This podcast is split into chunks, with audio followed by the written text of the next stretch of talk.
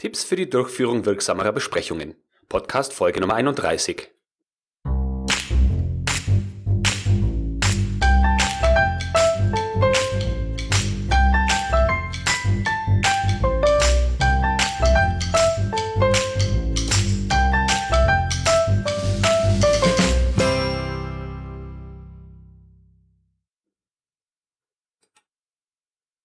begrüße Sie ganz herzlich zu einer neuen Episode des Podcasts Qualitätsmanagement on Air. Nehmen Besprechungen auch einen Großteil Ihrer Arbeitszeit in Anspruch? Und geht es Ihnen auch oft so, dass diese Besprechungen zu keinem Ergebnis führen und reine Zeitverschwendung sind? Gründe dafür können sein, dass die Teilnehmer schlecht vorbereitet sind, es gibt keine Agenda und kein Ziel, oder es sind einfach die falschen Teilnehmer eingeladen. Die gute Nachricht ist, ich habe ein paar Tipps für Sie vorbereitet, wie Sie wirksamere Besprechungen durchführen und auch ein paar Tipps dafür, wie Sie sich verhalten können, wenn Sie zu anderen Besprechungen eingeladen werden. Gehen wir mal der Sache auf den Grund, warum Besprechungen eigentlich anberaumt werden. Wenn man zu einer Besprechung oder einem Meeting einlädt, kann das verschiedene Gründe haben. Es kann sich entweder um Informationsaustausch handeln oder man arbeitet im Team an der Lösung eines Problems beziehungsweise möchte einfach ein Brainstorming durchführen. Ich habe einen Blogartikel geschrieben mit einer Liste von 30 Tipps für wirksamere Besprechungen. In diesem Blogartikel möchte ich nicht alle 30 Tipps durchgehen, sondern habe diese in acht verschiedene Hauptthemen untergliedert. Die 30 Tipps gliedern sich in Tipp 1 bis 18, äh, normale Tipps für äh, Besprechungen, die Sie einberufen, Tipp 19 bis 26, wenn Sie zu Besprechungen eingeladen werden, Tipp 27 bis 30 Tipps für Regeltermine. Wenn Sie die 30 Tipps interessieren, dann schauen Sie einfach in den Blogartikel. Die Tipps habe ich in acht Themen untergliedert, die ich jetzt im Einzelnen durchgehen möchte. Kategorie Nummer eins beschäftigt sich mit der Notwendigkeit. Und zwar Notwendigkeit in verschiedenen Bereichen. Zum einen ist es notwendig, über das Thema überhaupt zu sprechen, also braucht es die Besprechung. Welche Länge ist notwendig?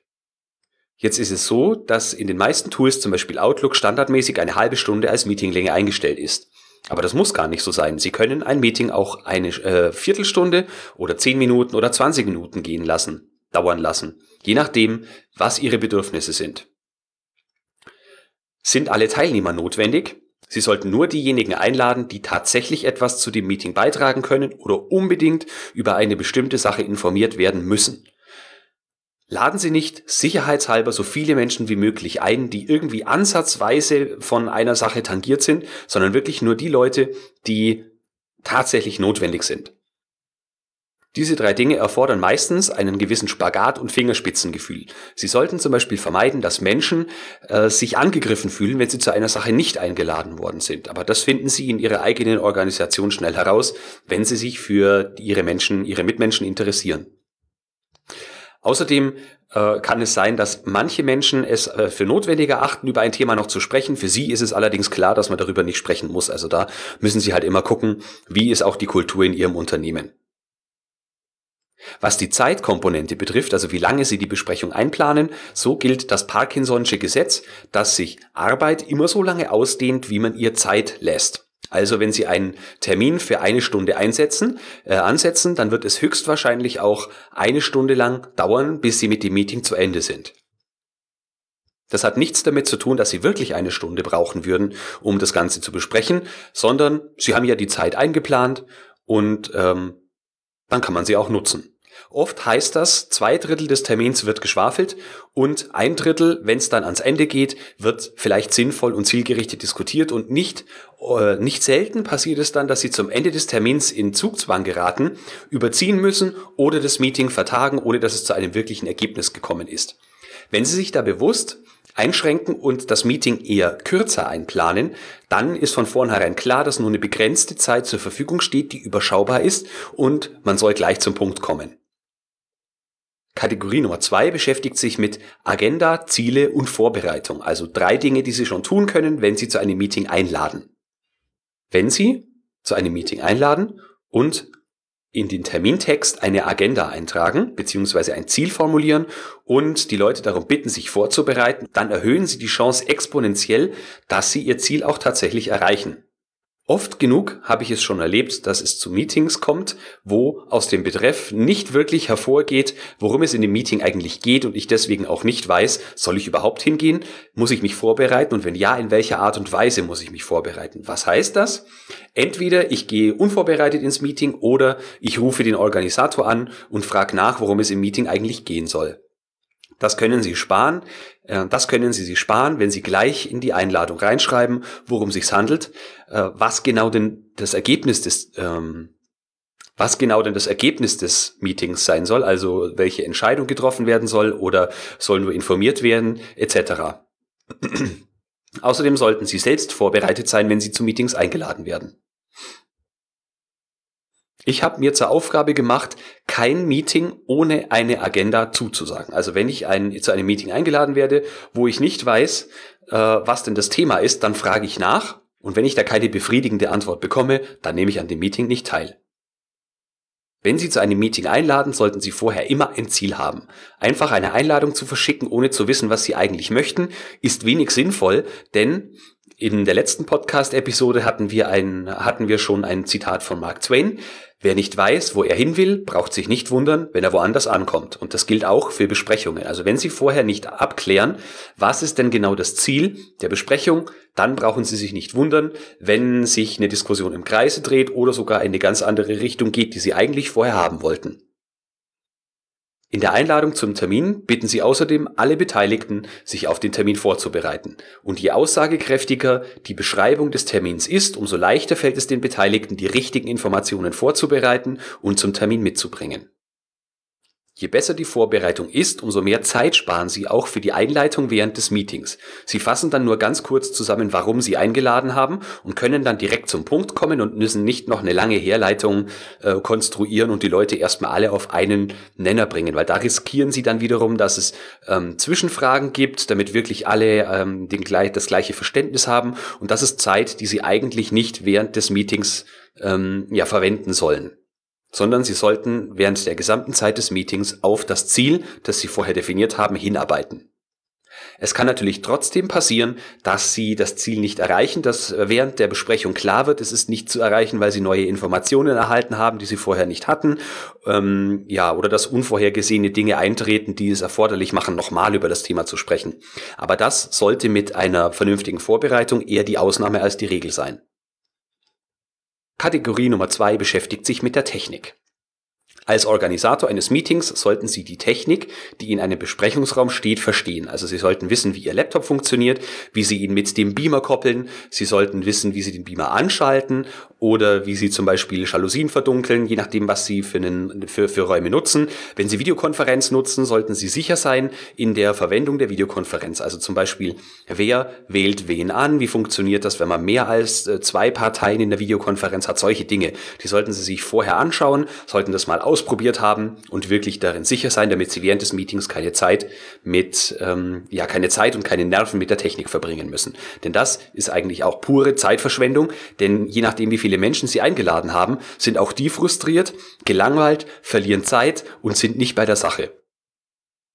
Kategorie Nummer 5 dreht sich um die Zeitplanung. Zum einen sollten Sie mit dem Meeting pünktlich beginnen und nicht diejenigen belohnen, die sich chronisch verspäten, weil sie eh wissen, dass man auf sie wartet. Zum anderen sollten Sie auch genauso pünktlich wieder aufhören, denn Sie müssen berücksichtigen, dass viele Folgetermine haben, die im Prinzip zu derselben Minute beginnen, äh, zu der Ihre Besprechung aufhört. Das hat dann zur Folge, dass so fünf bis zehn Minuten bevor Ihr Meeting endet, die Menschen vielleicht schon auf glühenden Kohlen sitzen, gedanklich gar nicht mehr bei Ihrem Thema sind und schon äh, die nächste Besprechung anvisiert haben, zu der Sie aber dann trotzdem zu spät kommen, weil Sie ja warten wollen, bis Ihr Meeting vorbei ist. Das ist dann eine unangenehme Situation für alle Beteiligten. Und das Ergebnis bleibt völlig auf der Strecke. Über das Parkinson'sche Gesetz habe ich gerade eben schon gesprochen, also wirklich nur so viel Zeit einplanen, wie Sie realistischerweise brauchen, um das Thema zu besprechen bzw. das Ziel des Gesprächs zu erreichen. Planen Sie deshalb eher tendenziell zu knappe Meetingzeiten ein als zu lange Meetingzeiten. Äh, viele Menschen sagen, ja, lass uns schon mal eine ganze Stunde einplanen. Ähm, es sind ja alle froh, wenn sie früher fertig sind. Aber wie oft passiert es tatsächlich, dass man wirklich früher fertig ist? Und äh, wie oft passiert es, dass man dann nicht nur eine Stunde quasselt, sondern länger? Wenn man sich da diszipliniert und dabei bleibt und das quasi schon von vornherein ein bisschen begrenzt, tut man sich da wesentlich leichter. Tipps, wie Sie das ordentlich hinbekommen, ist zum Beispiel, dass Sie auch Meetings im Stehen abhalten können. Warum müssen Meetings, die eine halbe Stunde dauern, äh, unbedingt in den Konferenzräumen stattfinden und im Sitzen? Wir sind eh viel zu passiv, bewegen uns die meiste Zeit des Tages, jetzt vielleicht abgesehen von Produktionsmitarbeitern oder Werkstattmitarbeitern, nicht so wirklich viel. Und da schadet es uns nichts, wenn wir mal eine Stehung statt einer Sitzung abhalten. Ich habe außerdem schon erwähnt, dass sich Termine auch kürzer als 30 Minuten einplanen lassen.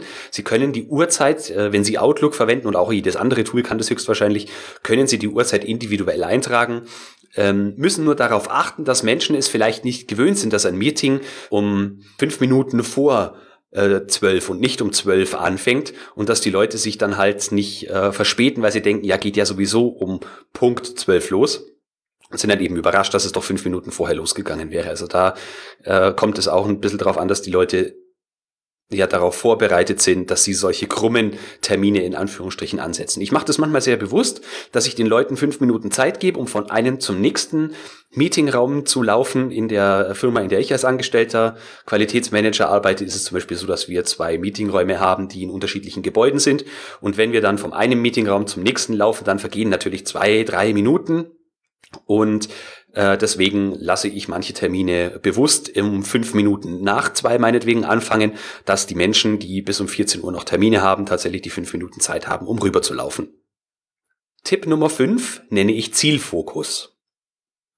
Der Zielfokus sollte sich durch die Planung, die Durchführung und das Ende der Besprechung durchziehen. Also in der Agenda steht, welches Ziel wir verfolgen. Am Anfang des Meetings beschreiben wir noch einmal die Zielsetzung des Gesprächs und am Ende fassen wir nochmal zusammen, was das äh, Ergebnis der Besprechung war und welches Ziel wir letztendlich wirklich erreicht haben. Im Idealfall passen die drei Dinge zusammen. Das wird aber nicht immer passieren, je nachdem, wie äh, sich das Gespräch eben entwickelt. Sie sollten nur vermeiden, dass Sie mit einer hohen Wahrscheinlichkeit das Ziel, das Sie sich gesetzt haben, nie erreichen. Also das Erreichen Ihres Zieles sollte eher die Regel als die Ausnahme sein. Starten Sie deshalb bewusst jede Besprechung mit den Worten, unser Ziel ist heute XY. Oder äh, wie ich in der Agenda schon geschrieben habe, möchten wir heute die folgende Entscheidung treffen. Oder ich habe es in die Einladung bereits reingeschrieben. Heute möchte ich Sie über folgende Sache informieren. Wenn Ihnen als Moderator oder auch als Teilnehmer auffällt, dass Sie sich von dem Ziel entfernen und den Fokus verlieren, dann weisen Sie die Teilnehmer freundlich, aber bestimmt darauf hin, dass es jetzt gerade über andere Themen geht. Also Sie können das ja durchaus so machen und sagen, ja, ich erkenne, dass das, was Sie gerade ansprechen, ein Problem ist, aber das gehört jetzt nicht zu unserem Kernthema. Ich schreibe es mir auf und wir machen da einen separaten Termin drüber.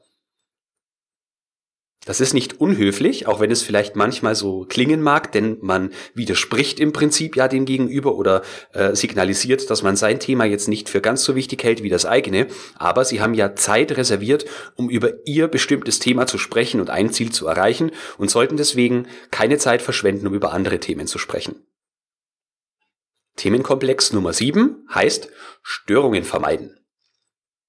Klassische Störungen in Meetings sind Menschen, die einfach so hereinplatzen äh, oder Handys oder die Bearbeitung von E-Mails. Manche Menschen, die sehr oft in Besprechungen sind, haben sich zur Aufgabe gemacht, entweder ihren oder zur Gewohnheit gemacht, entweder dauernd an ihrem Handy rumzutippen, äh, Gespräche anzunehmen oder äh, haben ihren Laptop dabei und tippen da während des Gesprächs über E-Mails, äh, tippen da während des Gesprächs ihre E-Mails und beantworten die ich finde, das ist äh, eine äußerst schlechte Angewohnheit, denn was bedeutet es denn für die Wertschätzung desjenigen, der eingeladen hat?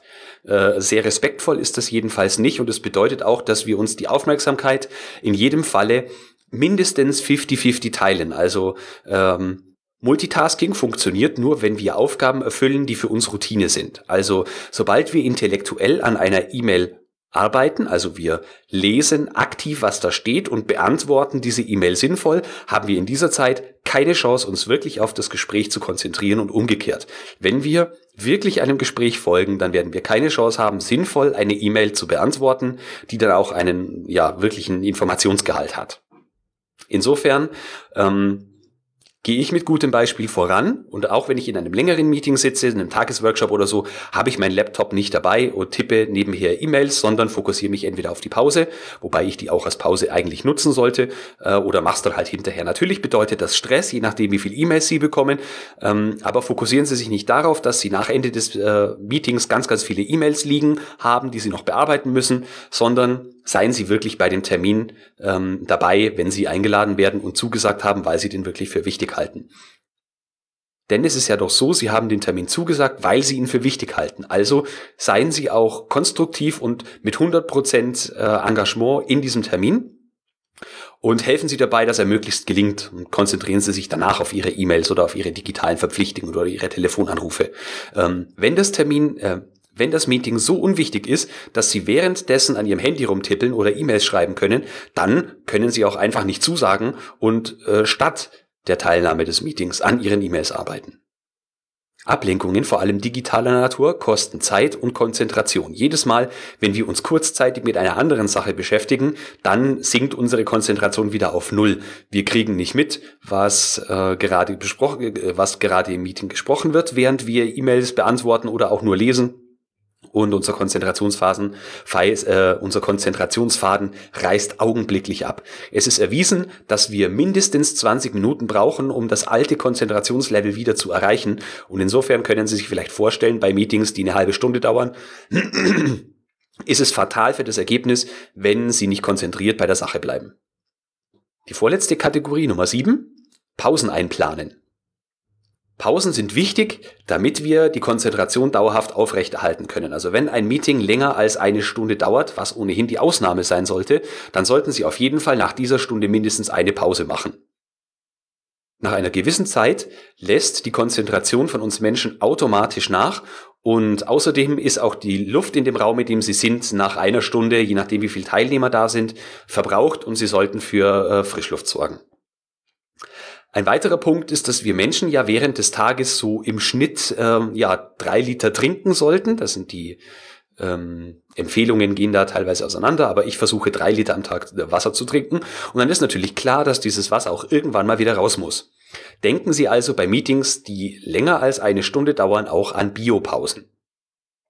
Wenn Sie selber an einem Termin teilnehmen, wo es eine Pause gibt, dann bewegen Sie sich in diesen Pausen. Laufen Sie, wenn Sie die Möglichkeit haben, irgendwo vielleicht auch an der frischen Luft äh, umher oder einfach auch nur einen Korridor. Ähm, vorwärts und rückwärts gehen Sie auf die Toilette oder laufen Sie um den Meetingraum rum. Führen Sie vielleicht ein Gespräch, während Sie laufen. Also bewegen Sie sich auf jeden Fall, damit der Kreislauf in Schwung kommt und damit auch Ihre Gedanken wieder in Schwung kommen und sich ein bisschen von dem ablenken, worüber Sie vorher gesprochen haben. Denn in diesen Pausen und das ist erwiesen, ähm, steigert sich die Kreativität. Also in dem Moment, wo ihr Kopf und ihr Körper im Prinzip etwas anderes tun, als in der Zeit, in der sie sich dem Thema äh, gewidmet haben, in der Zeit können sie kreative und innovative Lösungen entwickeln, weil sich ihr Kopf eben nicht verbissen an dem Thema festhält. Bewegungen haben also dreierlei ähm, dreierlei positive Effekte aus meiner Sicht. Sie haben danach wieder mehr Konzentration, haben frische Luft und äh, sie können auch der biologischen, äh, sie können auch ihren biologischen Bedürfnissen nachkommen. Kommen wir zur letzten Kategorie und zwar Zusammenfassung und Ergebnis.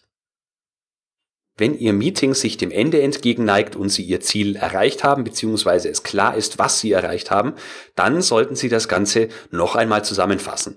Entweder Sie fassen es selbst zusammen oder Sie bitten einen Kollegen oder eine Kollegin, das in Ihren oder seinen Worten äh, gesprochene oder das Resultat nochmal kurz zusammenzufassen. Je nachdem, von welcher Art Ihr Meeting ist und wie Ihre Kultur im Unternehmen aussieht, lohnt es sich auch ein Protokoll zu schreiben oder jemanden vor dem Beginn des Meetings darum zu bitten, ein Protokoll, äh, ähm, ein Protokoll für Sie zu verfassen, damit Sie sich als Moderator auf das Meeting konzentrieren können. Die Zusammenfassung der Ergebnisse dient dazu, dass sie zum einen alle wieder zusammenbringen und nochmal äh, alle das gleiche Verständnis haben ähm, von dem, was besprochen worden ist und wie die nächsten Schritte aussehen. Und sie vermeiden dadurch, dass es Missverständnisse gibt, weil Menschen von anderen Ausgangsvoraussetzungen ausgehen, als äh, ja sie sie eigentlich besprochen hatten. Insbesondere wenn Sie in interkulturellen Teams arbeiten und auch in einer Sprache kommunizieren, die nicht Ihre Muttersprache ist, dann lohnt es sich, diese Wiederholungen von anderen Menschen durchführen zu lassen, einfach um klarzustellen, dass alle dasselbe verstehen. So, das waren meine acht Kategorien, wie Sie wirksamere Besprechungen durchführen können. Die Show Notes mit dem Blogartikel über 30 Tipps für wirksamere Besprechungen finden Sie unter www.q-enthusiast.de Schrägstrich Podcast Schrägstrich Folge 031. Ich wünsche Ihnen eine großartige Woche und denken Sie immer daran, Qualität braucht kluge Köpfe, so wie Sie.